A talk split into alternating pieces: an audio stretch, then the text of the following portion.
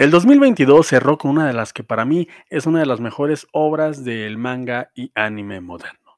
Estoy hablando de Mob Psycho 100, pero lo que me llamó la atención es el poco o nulo revuelo que causó su despedida. Y es que fuimos testigos del final del anime después de tres temporadas y 36 capítulos, que estoy cierto deben estar en cualquier top cuando se hable de animes a recomendar. Así que a falta de divulgación, aprovecharé este espacio para recomendarles una obra que considero necesaria a visionar a cualquier edad. Y sobre todo si no eres amante de este medio, para que te des una idea de por qué nos apasiona tanto a los otakus buscar caricaturas China. Sin más preámbulos, gente, hablemos de Mob Psycho 100.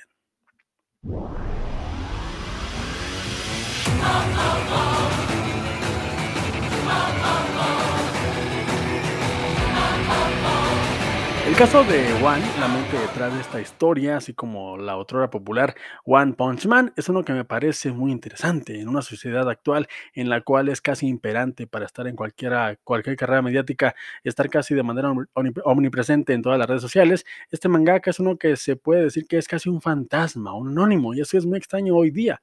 Lo digo en el mejor sentido de la palabra, así como su exposición pública es muy diferente, sus obras también lo son de verdad, en el mejor sentido de la palabra.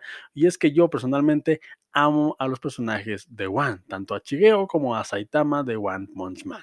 Son reinterpretaciones actuales de lo que ha sido el medio y las historias que abundan en él. Es claro que si nos ponemos puristas, él no ha reinventado nada, pero sus personajes están dotados de una humanidad pocas veces vistas en el género shonen. Al menos para mí es un trago muy refrescante.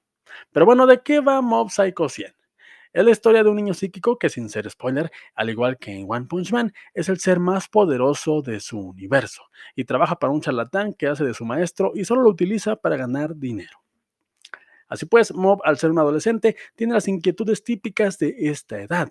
La inseguridad, la necesidad de hablar con la chica que le gusta, la constante búsqueda de ser aceptado, el querer encajar y todas esas búsquedas poco o nada tienen que ver con el hecho de que es un ser sumamente poderoso, puesto que lo único que él desea es vivir su vida a su manera. Todo esto aderezado de la animación característica del estudio Bones, que nos tiene acostumbrados a animaciones de memorables para arriba y con peleas psíquicas que cubren la cuota de chonen que deben de tener estas historias. Pero no quiero reparar en lo obvio. Siempre que se habla de un anime, se habla de lo genial de sus batallas y de la animación que sí, que este anime lo tiene, pero en este video en concreto quiero hacer hincapié en el increíble desarrollo del personaje que tiene Mob y lo cercano de sus motivaciones para cualquier persona que se dé la oportunidad de ver esta serie. Así que me permitiré dar spoilers mayores a lo largo de mi argumento, por lo cual te invito a que si no sabes con qué te vas a encontrar, le des pausa al video y te animes a verla sin saber nada. Pero por, si, por otro lado no te incomodan un par de spoilers, pues continuamos. Antes quiero agregar algo para enriquecer el por qué considero que historias como estas son necesarias. Con los años en este planeta me he dado cuenta de lo difícil que es ser el bueno. Y no lo de hacer una buena obra cada mes o cada año, sino, ni de a misa, por ejemplo, sino de entender que ser el bueno es ser la mejor versión de ti mismo día a día, aceptando que esto no es posible y que habrá momentos en los que no lograrás esta empresa es muy complicado aterrizar esta idea y sobre todo vivirla, por lo cual cuando veo las generaciones actuales deslumbrarse con personajes como Merlina o con el Bromas, más allá de hacerme gracia o darme ternura, la verdad es que los entiendo. Es más fácil ser el nefasto, el que no da nada, el incorrecto, y más ahora que las redes sociales canibalizan y parecen premiar las, entre comillas, muy grandes comillas, las cosas irreverentes. De alguna manera, ser el positivo o una buena persona se ridiculiza y hasta es cierto motivo de burla. Es mejor ser el cínico. Así nadie te puede lastimar porque nada te importa. Hay que aclarar, no quiero aleccionar a nadie, los entiendo, porque en su momento yo me sentía Gregory House y veía a su amigo Wilson como alguien débil y sumamente aburrido. Entiendo a las merlinas de hoy día y sobre todo a los chicos que se visten como Joker, pero les digo algo, gente, hay luz al final del túnel. Sé que es complicado y que entender la vida es darte cuenta de que no la entenderás nunca, pero ser mejor persona es complicado. De verdad, es algo muy difícil. Y si no veamos por qué personajes como Superman no tienen cabida en el mainstream hoy día, al menos no al nivel masivo que se merece hacer el primer superhéroe de la historia. Siempre es mejor ser Batman, el antihéroe, el irreverente Doctor House.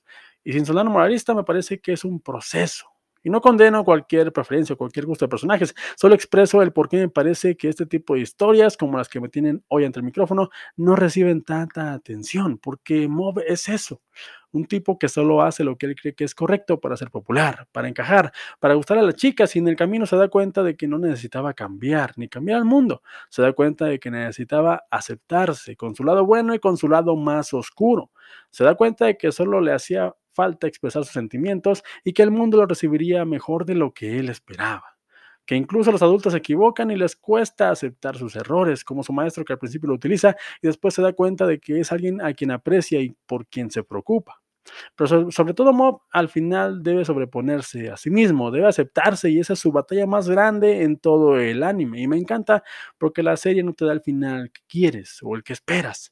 Mob no se queda con la chica, no se vuelve el físico-culturista que él esperaba. Mob no cambia chico cool.